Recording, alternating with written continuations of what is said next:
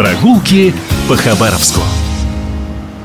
Довелось еще в прошлом году увидеть очень живописное место, которого нет и, боюсь, никогда не будет в перечнях экскурсионных маршрутов.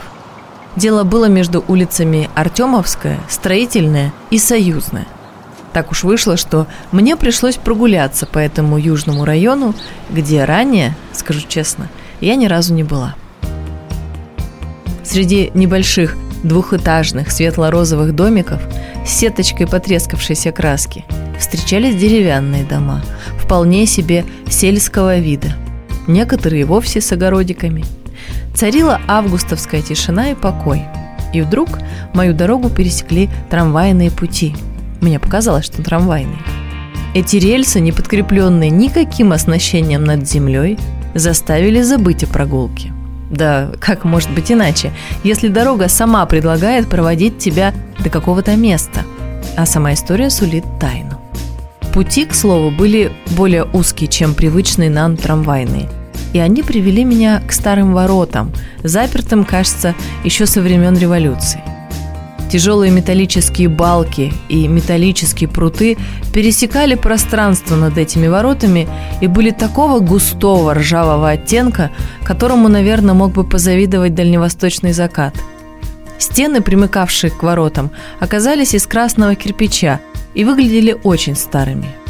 И разные эти кирпичи, отличные по размеру и тону, наводили на мысль о ручном производстве, как было 100 и 150 лет назад – все это – изгибающиеся рельсы, уходящие под ворота, увитые зеленью кирпичные стены и металлическо-деревянные фрагменты, живописно торчащие из разных частей строения, напоминали фрагмент средневекового замка или тщательно изготовленную реконструкцию.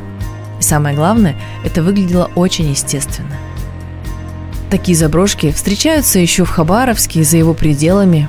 Выстроены они в разное время – но, как правило, в промежутке между 1930-ми и 1960-ми годами, и порой на месте, где стояли еще дореволюционные строения.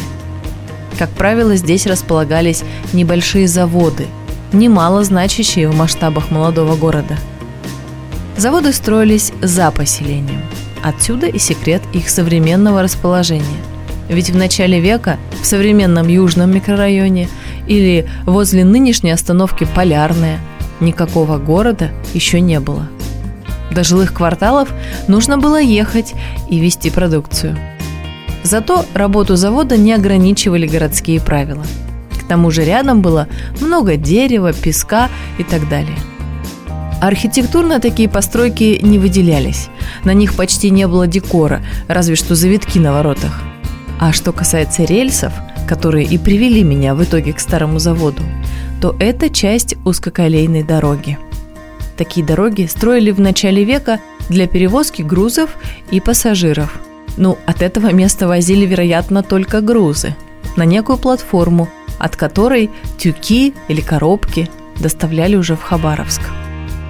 В доказательство простой факт совсем недалеко имелась одна из первых крупных узкоколеек в городе.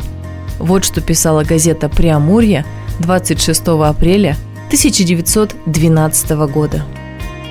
В воскресенье 8 июля состоится открытие временной узкоколейной железной дороги от Хабаровска до Красной речки.